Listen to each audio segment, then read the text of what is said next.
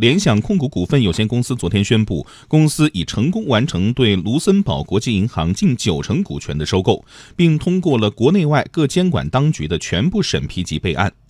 卢森堡国际银行董事长吕克弗里登说：“这一交易无论是在卢森堡还是在欧盟方面都顺利获得批准，说明欧盟对中国投资是欢迎和支持的。”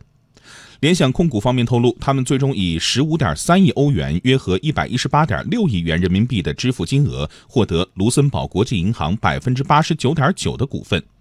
联想控股董事长柳传志表示，这是继二零零四年联想集团并购 IBM 个人电脑业务后，联想控股体系在国际化进程中迈出的又一大步。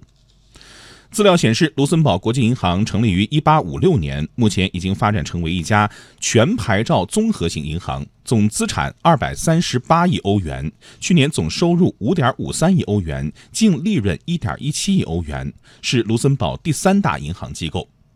卢森堡国际银行董事长吕克弗里登说。这一资本合作不仅代表着一家金融机构股权上的平稳转换，还是欧盟和中国经济金融往来和双边关系发展的重要体现。对于中国企业在国际舞台上不断提升核心竞争力的问题，柳传志说：“